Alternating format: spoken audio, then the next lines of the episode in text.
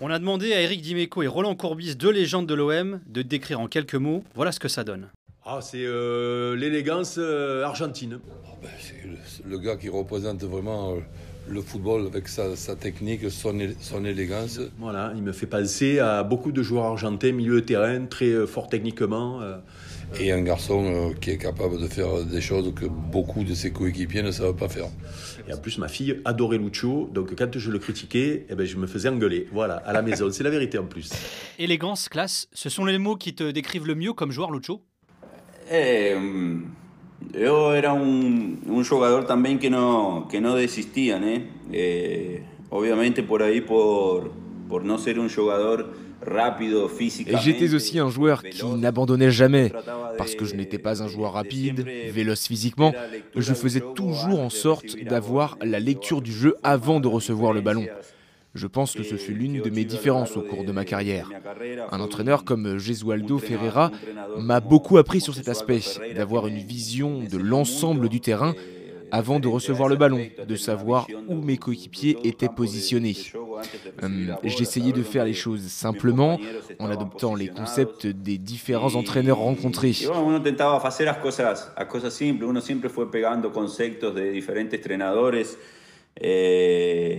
Para mí lo más, lo más pour moi, le fondamental, c'est de pouvoir passer le ballon à un coéquipier.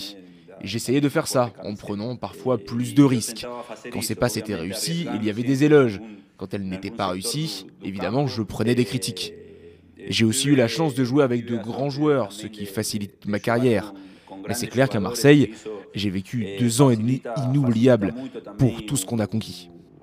A carrera de, de uno propio, más eh, con certeza que, que Marsella viví dos años y medio eh, muito bons, inesquecíveis por tudo que a gente eh, conquistou. Y a-t-il un joueur dans lequel tu te retrouves aujourd'hui Y a-t-il un Lucho 2.0 O, o De Paul, eu acho, por, por nombrar um argentino, é, é alguém que Euh, de Paul, pour citer un Argentin, est un joueur que j'aime bien. À mon époque, je regardais beaucoup Lampard, Gerrard, qui étaient des milieux de terrain box-to-box, qui savaient défendre, jouer dans la surface, mais aussi frapper de loin.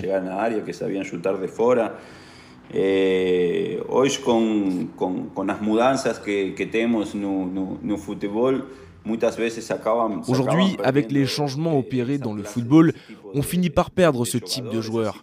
Comme on a perdu le traditionnel numéro 10, qui doit maintenant jouer comme un ailier, partant du côté pour aller dans l'axe.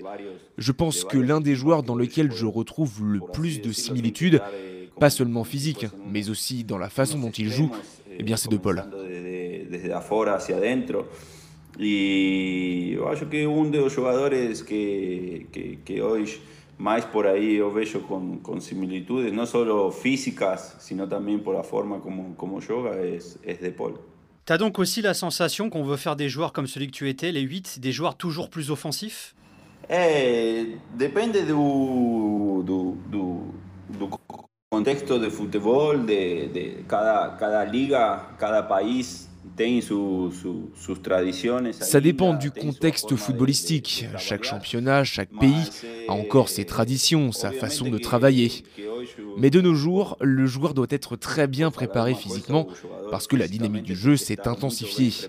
La partie physique et psychologique influe beaucoup sur le rendement de chaque joueur.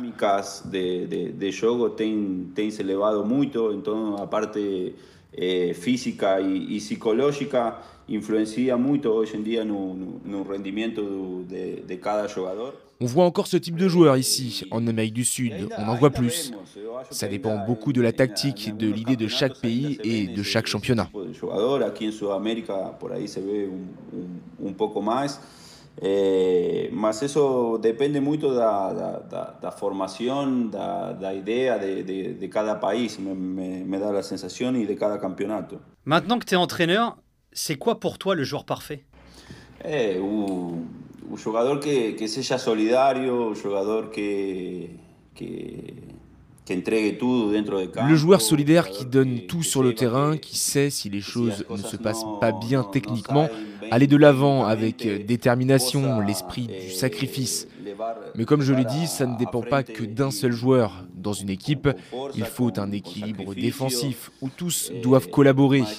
Il faut des joueurs offensifs, des joueurs qui pensent, des joueurs rapides. C'est un ensemble. Tu ne peux pas avoir qu'un seul joueur qui pense et qui ne travaille pas sans ballon. De nos jours, c'est devenu fondamental. C'est pour ça que je dis que le joueur doit être préparé physiquement à tout. Entonces, eu acho que es un, un conjunto de, de, de, cosas. Você no puede ter só un jugador que, que piense y, y, que no trabaje, no trabaje en la parte sin, sin bola. Eu acho que eso hoy en día se tem tornado fundamental, o trabalho sin, sin bola, por eso que eu falo que físicamente o jugador tem que estar preparado eh, para, para tudo.